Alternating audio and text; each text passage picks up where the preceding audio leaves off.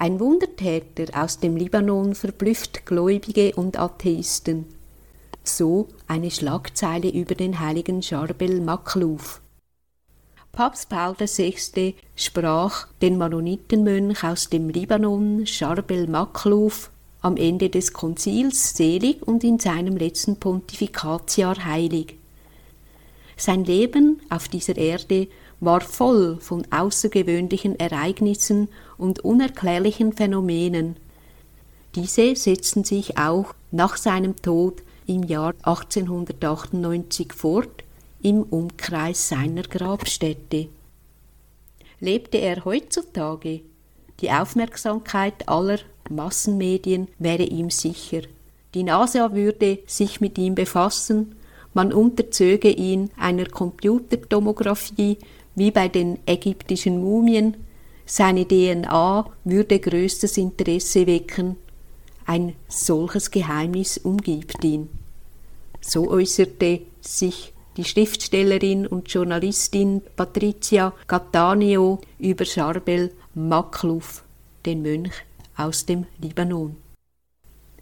In einer mehrteiligen Sendereihe geht der libanesische Pater Albert Assaf mit uns der Lebensschnur des heiligen Charbels nach.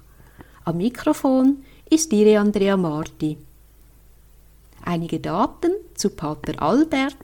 Seit 2023 ist Pater Albert aus dem Libanon als priesterlicher Mitarbeiter in der Schweiz tätig. Er war zuvor in Rom, studierte Philosophie, Theologie und Kirchen- und Zivilrecht, arbeitete unter anderem auch bei Radio Vatikan und hat an zwei Universitäten als Professor und beim Kirchengericht als Richter gewirkt.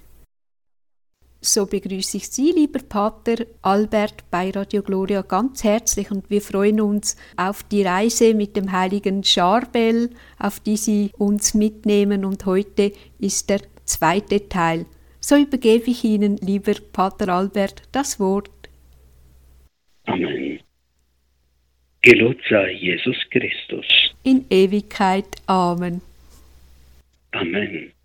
Liebe Zuhörerinnen und Zuhörer, gehen wir weiter heute auch mit der Geschichte unserer heiligen Charbel. Wir sind da bei der Öffnung des Grabes. Die wiederholten Erscheinungen des Lichtes sowie die Begeisterung der Gläubigen, deren Frömmigkeit nichts sehnlicher erhoffte, als die letzten Geheimnisse um Pater Scharbel zu erhellen, überzeugten schließlich den Superior und seine Mönche, die Öffnung des Grabes vorzunehmen. Als dies geschehen war, erschien der Leichnam des frommen Eremiten unversehrt, trotz Wasser und Schlamm, von denen er teilweise umspült war. Das Grab wurde wieder verschlossen. Sobald dieser Zustand festgestellt worden war und der Superior des Klosters berichtete darüber dem Ordensgeneralabt Josef Serali und seiner Heiligkeit, dem Patriarchen Elias Hayek, deren Erlaubnis er gleichzeitig erbat, eine kanonische Öffnung des Grabes und eine Verlegung des Leichnams in eine würdigere Grabstätte vornehmen zu dürfen. Aus Furcht, die Verlegung des Körpers könnte einen öffentlichen Kult provozieren, denn die kirchlichen Verfassungsorgane untersagten, verweigerte der Patriarch zunächst die Erlaubnis und gab Anweisung, jegliches Eindringen von Wasser und Schlamm in das Grab zu verhindern. Doch bald gewann auch er die Überzeugung, dass es besser wäre, die Exhumierung zu genehmigen um so irgendeiner frommen Entführung durch die Gläubigen zuvorzukommen. Danach sollte der Leichnam in einen vollkommen dichten Sarg an einem geheimen Ort umgebetet werden, wodurch jeglicher öffentliche Kult ausgeschlossen wäre. So geschah es, dass vier Monate nach der Bestattung von Pater Scharbel in Gegenwart von zehn kirchlichen und weltlichen Zeugen dem patriarchalischen Empfehlung das Grab geöffnet wurde. Es war am 15. April 1899. Die sieben Zeugen, die zuerst das Grab betraten, um den Körper auf Bretter zu legen und dann hinauszutragen, bezeugten vor der kirchlichen Kommission unter Eid und nach Einzelbefragung den Zustand der Erhaltung Leichnams. Der Zustand des Grabes und des Leichnams. Einstimmig bestätigen die Zeugen Folgendes. Das Regenwasser, das durch die Erdterrasse und die undichten Wände eingedrungen war, hat die Grabstätte unterspült und das Grabmal in eine schlammige Kloake verwandelt. Der Leichnam lag in diesem Schlamm, während das Wasser vor allem auf das unbedeckte Gesicht heruntertropfte. Der Körper befand sich jedoch nach Entfernen der Schlammschicht in einem unversehrten Zustand. Das heißt, alle Glieder waren elastisch und biegsam wie bei einem lebenden Körper. Die Haut erschien frisch. Alle Muskeln behielten ihre Geschmeidigkeit. Kein Haar seines Bartes oder seines Kopfes war ausgefallen. Die Hände, so bestätigte Pater Josef Junes, ruhten auf der Brust und umfassten das Kruzifix. Der Körper war weich frisch, elastisch. Auf Gesicht und Händen wurde eine gewisse weiße Schimmelschicht festgestellt, wie feine Baumwolle. Nach Entfernung dieser Schicht erschienen Gesicht und Hände wie die eines eingeschlafenen Mannes. Pater Eli Abiramia der noch im Kloster lebt, schreibt. Der Leichnam war biegsam, elastisch, schied frisches Blut aus, zeigte keinerlei Verwesungsspuren, als hätte man ihn soeben in die Erde gelegt. Mit mehr oder weniger Einzelheiten bestätigen zahlreiche andere Zeugen die gleichen Fakten. Wir nennen besonders Sabab Musa, Bruder Pierre Jawad, Bruder Eli Merini, Josef Eli Sleiman, Pater François Sebrini und Georg Emanuel. Man wechselte die Tücher aus mit neuen Tüchern bedeckte wurde der Körper des Einsiedels in einen offenen Sarg in der Klosterkapelle gelegt, wo er die Nacht zum 15. April 1899 verblieb.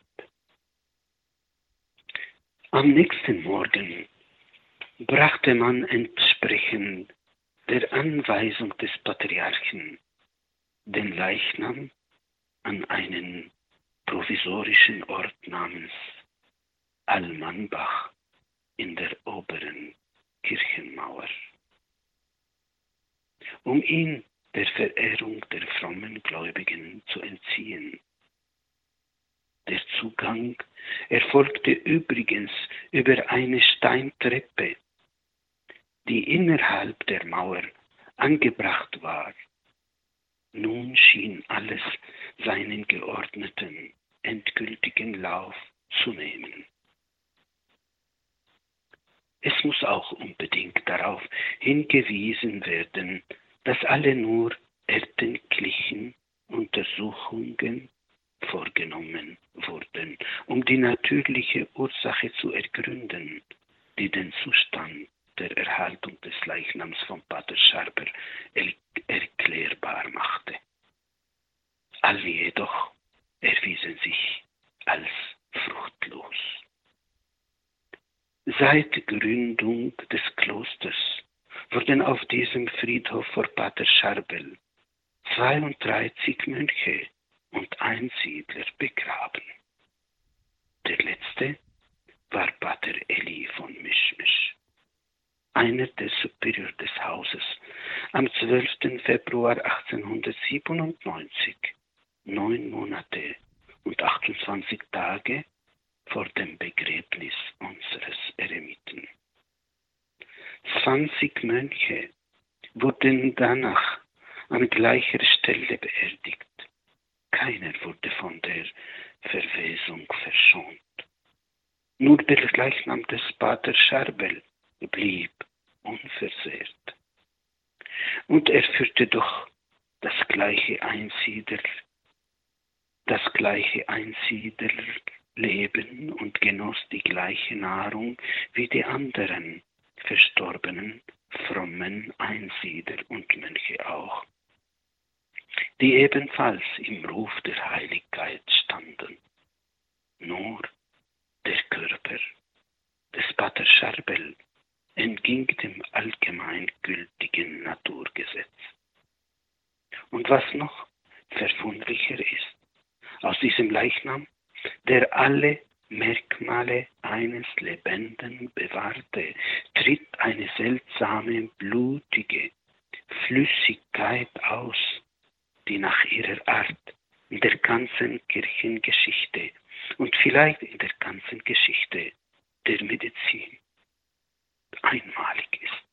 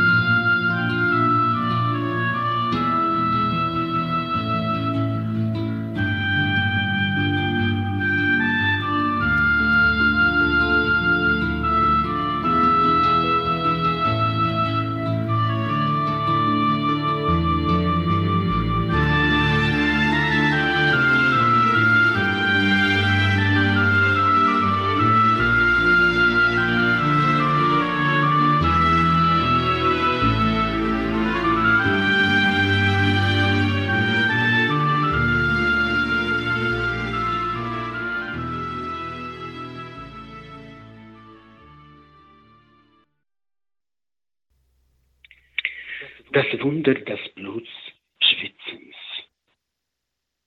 Der Körper des Eremiten sollte nicht lange in seiner letzten Ruhestätte verbleiben. Von ihm ging nämlich ein gewisser Geruch aus, der nicht nur die Mönche beim Gebet störte, sondern vor allem auch die Gegenwart des Leichnams zu verraten drohte und somit von neuem die Aufmerksamkeit der Gläubigen auf sich lenken musste, was ja gerade verhindert werden sollte. Andererseits floss diese Körperflüssigkeit ständig die ganze Treppe entlang nach unten. So stand man also gleich zwei Problemen gegenüber. Auf der einen Seite musste man weiterhin den Leichnam vor der Öffentlichkeit verbergen. Auf der anderen musste der Fluss der rötlichen Ausscheidung gestoppt oder zumindest verheimlicht werden. Das erste Problem erwies sich als relativ leicht lösbar, aber das zweite gab sowohl dem Scharfsinn des Pater Josef Al-Kfuri, dem Witterschafter des Klosters, als auch der Medizin, Rätsel auf und letztere suchte mit allen ihr verfügbaren Mitteln nach einer Lösung. So wurde also der Leichnam erneut exhumiert, nach nur einem Monat Ruhe. Aber wohin sollte man ihn, ihn legen? Wir hören den Bericht von Pater Josef Al-Khoury selbst, denn er am 12. Oktober 1926 in Gegenwart der kanonischen Kommission vorlegte. Drei Tage nach meiner Ankunft ließ ich den Leichnam von der Grabstätte herunterholen und legte ihn in eine Zelle im Nordteil des Klosters. Von dort transportierte ich ihn unter der Mithilfe des Bruders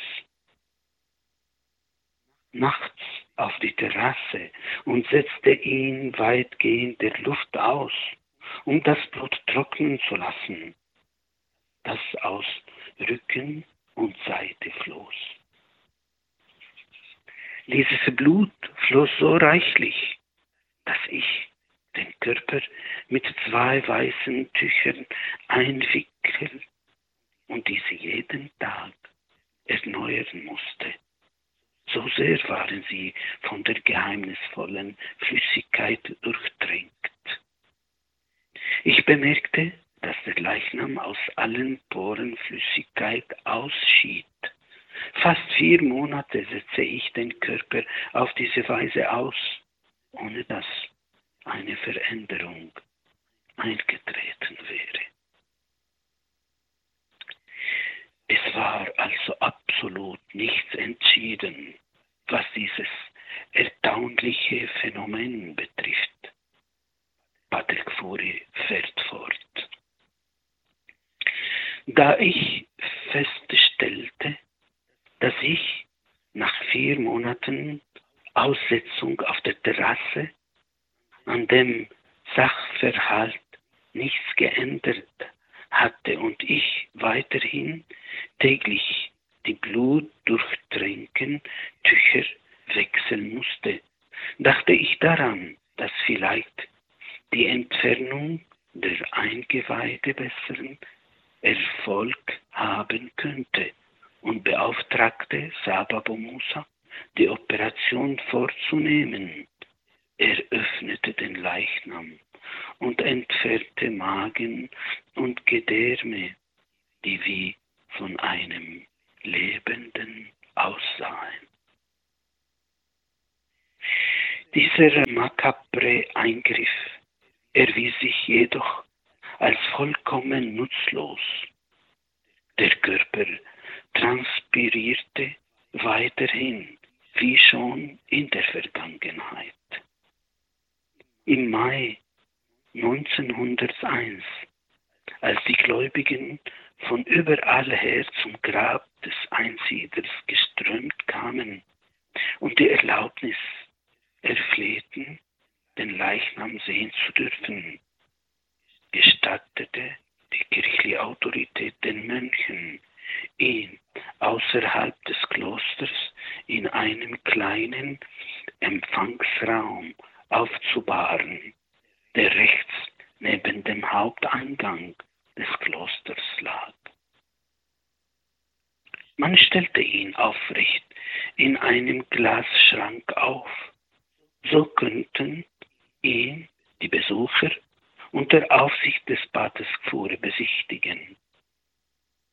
Nicht ohne Grund hatte dieser die aufrechte Position gewählt, die ja für einen Toten ziemlich unnatürlich ist. Er dachte nämlich, die Flüssigkeit könne auf diese Weise den Körper entlang fließen und von den Tüchern aufgesogen werden, die er immer noch täglich wechseln musste. Doch die Mönche fanden diese Pose leckerlich. Sie legten also den Körper in den alten Sarg zurück, der dann später im Jahr 1909 durch einen von Dr. Georg Schukralla angebotenen Schrein ersetzt werden sollte. Der Leichnam wird bis zum 24. Juli 1927 darin verbleiben. Während dieser Zeit von 17 Jahren wird die geheimnisvolle Flüssigkeit nicht aufhören zu fließen.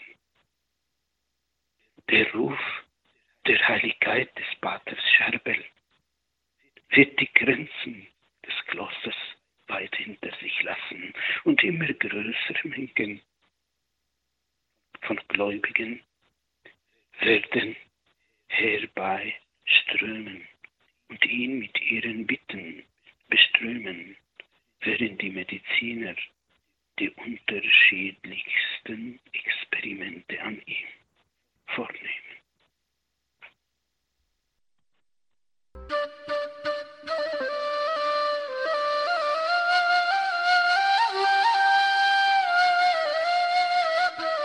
Música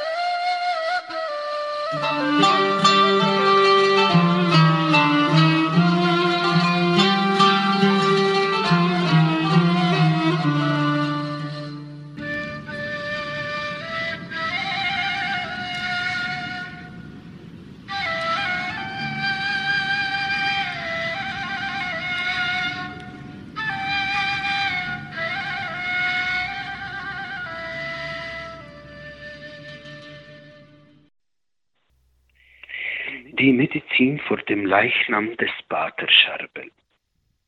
Ist es verwunderlich, dass dieses allen Naturgesetzen widersprechende Phänomenen der Konservierung und Blutausscheidung des Leichnams die renommiertesten Mediziner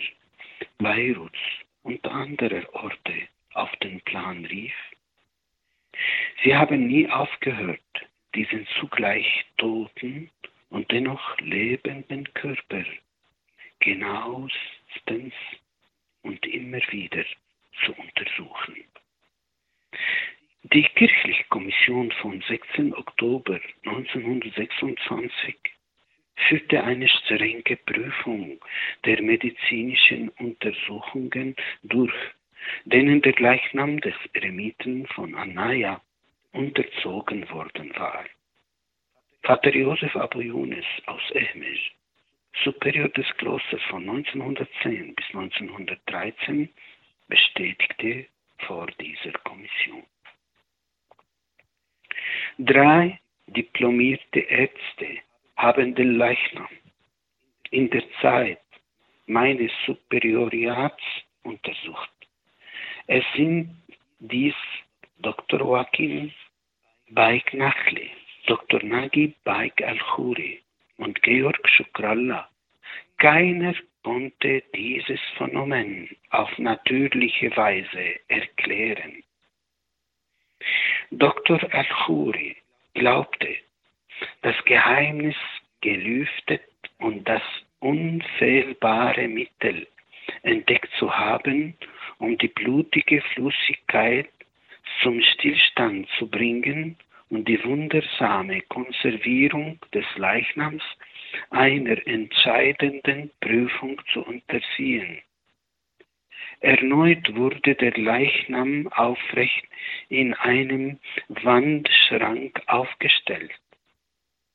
Die Füße steckte man in ungelöschten Kalk. Das genügte zwar, die Flüssigkeit aufzusaugen, aber auch die Gliedmaßen zu zersetzen. Das Experiment erwies sich als ebenso untauglich wie alle anderen zuvor.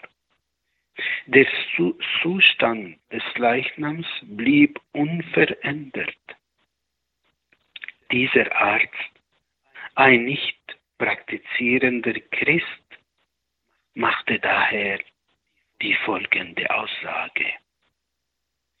Ich stelle fest, dass dieser Körper durch eine Kraft erhalten wird, die mit naturwissenschaftlichen Kenntnissen nicht erklärt werden kann. Es besteht kein Zweifel, dass die Heiligmäßigkeit des Paters Scherbel dafür wohl die Hauptursache ist. Der zweite Arzt, Dr. El-Onaisi, erklärte, ich habe im Kloster Anaya den Leichnam des Dieners Gottes Pater Scherbel untersucht. Dabei stellte ich einen Geruch fest, wie er gewöhnlich einem lebenden Körper auf natürliche Weise entströmt. Ich habe diesen Leichnam sorgfältig beobachtet und festgestellt, dass seine Poren eine Flüssigkeit absondern, die dem Schweiß ähnelt.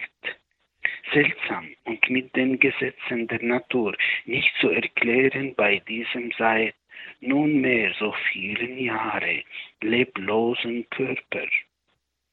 Ich habe mehrere Male und zu verschiedenen Zeiten die gleichen Untersuchungen durchgeführt. Das Phänomen blieb jedoch immer das gleiche.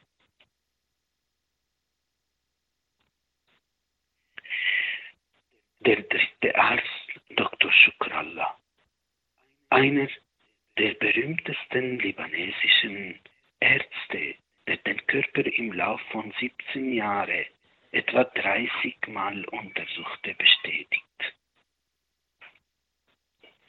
Nachdem ich diesen intakten Körper mehrere Male examiniert hatte, war ich jedes Mal erstaunt über den Zustand seiner Erhaltung, vor allem über diese rötliche Flüssigkeit, die er ausscheidet ich habe selbst gute Ärzte aus Beirut und auf meinen zahlreichen Auslandesreisen auch europäische Ärzte zu Rate gezogen. Keiner jedoch konnte mir dieses Phänomen erklären. Es ist dies eine so einmalige Erscheinung, wie sie zweifellos noch von keinem einzigen Arzt jemals festgestellt worden ist. Ja, wie es sie in der gesamten Geschichte der Medizin noch nicht gegeben hat. Ich werde unermüdlich weiter forschen. Jemals auf der Welt einen Leichnam gegeben hat, der wie dieser erhalten geblieben ist. So dann stellt der eminente Arzt folgende ganz gar mathematische Überlegung an. Angenommen, diese Flüssigkeit wiegt im Durchschnitt lediglich drei Gramm pro Tag. Das macht dann in 16 Jahren etwa 72 Kilo.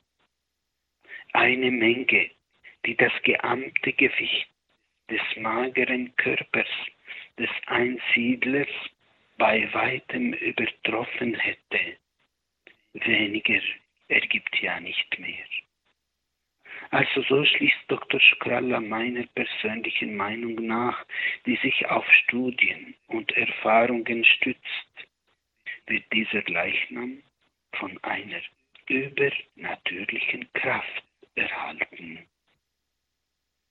So haben alle Zeugnisse und Nachforschungen gezeigt, dass der Erhaltungsgrad des Leichnams einerseits sowie die fortdauernde blutige Ausscheidung andererseits zwei Fakten darstellen, die die Naturgesetze außer Kraft zu setzen scheinen. Sollte dies nicht ein Beweis für das göttliche Wohlgefallen sein, das den heldenhaften Glaubensmut des Paters Scharber belohnen und durch ihn auf der ganzen Welt und für alle Zeiten ein glorreiches Zeichen setzen will.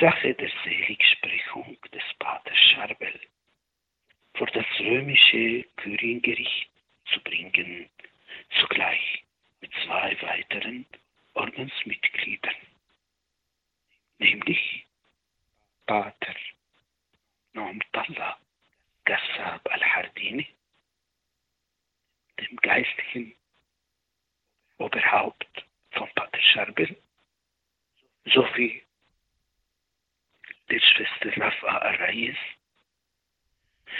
ja, der Generalsuperior Inias daher begab sich 1925 nach Rom und beantragte bei seiner Heiligkeit Papst Pius Elfte die Eröffnung des Seligsprechungsprozesses dieser drei Ordensmitglieder. Der Heilige Vater nahm diesen Antrag wohlwollend auf und verlangte die kanonische Untersuchung der Heiligmäßigkeit und der Wunder, die den drei Dienern Gottes nachgesagt wurden. Es war Aufgabe des Patriarchen, dafür die Verantwortung des über nehmen, die Nachforschungen den Vorschriften entsprechend einzuleiten. Es wurde eine Kommission gebildet, die am 4. Mai 1926 zum ersten Mal zusammentrat. Dabei verfügte man eine erneute Überführung des Leichnams, um ihn nicht zum Gegenstand öffentlicher Ver Verehrung werden zu lassen, was von einer Entscheidung Roms nicht gestattet war. Am 24. Juli 1927 wurde der Leichnam des Paters Charbel in Gegenwart einer großen Menschenmenge erneut exhumiert. In seine priestlichen Gewänder gekleidet und sein Kopf mit der mönchischen Kapuze bedeckt. Ein Bericht über sein Leben und Sterben und über die beiden Bestattungen des Dieners Gottes wurde veröffentlicht. Darin fand auch die mögliche Seligsprechung Erwähnung. Dieser von der Kommission unterzeichnete und besiegelte Bericht wurde in einem Metallzylinder hinterlegt, zusammen mit einem medizinischen Attest über den Zustand des Leichnams an diesem Tag. Das Ganze war von den Mitgliedern der kirchlichen Kommission gegengezeichnet. Den Leichnam legte man in einen neuen Holzsarg. Diesen wiederum schloss man in einen zweiten Sarg aus Zink ein. Das Siegel der Kommission wurde auf einem weißen Band angebracht. Danach verbrachte man den Doppelsarg in eine neue Grabstätte, die in der Mauer der Krypta selbst vorbereitet war. Zwei Steinplatten verhinderten den Kontakt mit dem Erdboden. Eine sorgfältige Zementierung sorgte für die nötige Sicherheit. Eine Inschrift erinnerte an die wichtigsten Lebensdaten Scharbels von der Geburt bis zu diesem Tag, dem 24. Juli 1927. Liebe Schwestern und Brüder in Christus, liebe Zuhörer und Zuhörerinnen, es segne euch der allmächtige Gott, der Vater und der Sohn und der Heilige Geist. Amen. Bis zum nächsten Mal. Amen. Amen. Herzlichen Dank, Pater Albert Assaf, für diese tiefgreifenden Gedanken, die schöne Betrachtung zum heiligen Scharbel. Das war die zweite Sendung. Und wir sind schon gespannt, wie es weitergeht im Leben mit dem heiligen Scharbel. Ich danke Gott. Ich danke Pater Scharbel, unser Heiliger. Und ich danke Radio Gloria für diese schöne Gelegenheit. Danke vielmals. Herzlichen Dank. Wir wünschen Ihnen zwischenzeitlich alles Gute, Gottes Segen, das an der Hand Marias und möge auch der heilige Scharbel immer wieder Amen. in Ihrem Leben wirken dürfen. Gelobt sei Jesus Amen. Christus. In Ewigkeit. Amen. Amen. Wer ist der heilige Scharbel? Das war das heutige Thema mit Pater Albert Assaf. Es lohnt sich, die Sendung nochmals anzuhören und dies auf www.radiogloria.ch Podcast. Nutzen Sie den Link Ihrer Familie, Freunden und Bekannten weiterzuleiten und werden Sie ein Teil des missionarischen Wirkens. Radio Gloria ist ein spendenfinanziertes Radio, Sämtliche Referenten bringen ihre Beiträge volontär mit ein. Daher sind wir für jede Spende und vor allem für Ihr Gebet dankbar. Herzlichen Dank. Liebe Zuhörerinnen und Zuhörer, mögen wir uns alle dem heiligen Scharbel anvertrauen und ihn für unsere Anliegen bei unserem Herrn anrufen. So verabschiede ich mich bei Ihnen allen. Gottes Segen, Ihre Andrea Marti.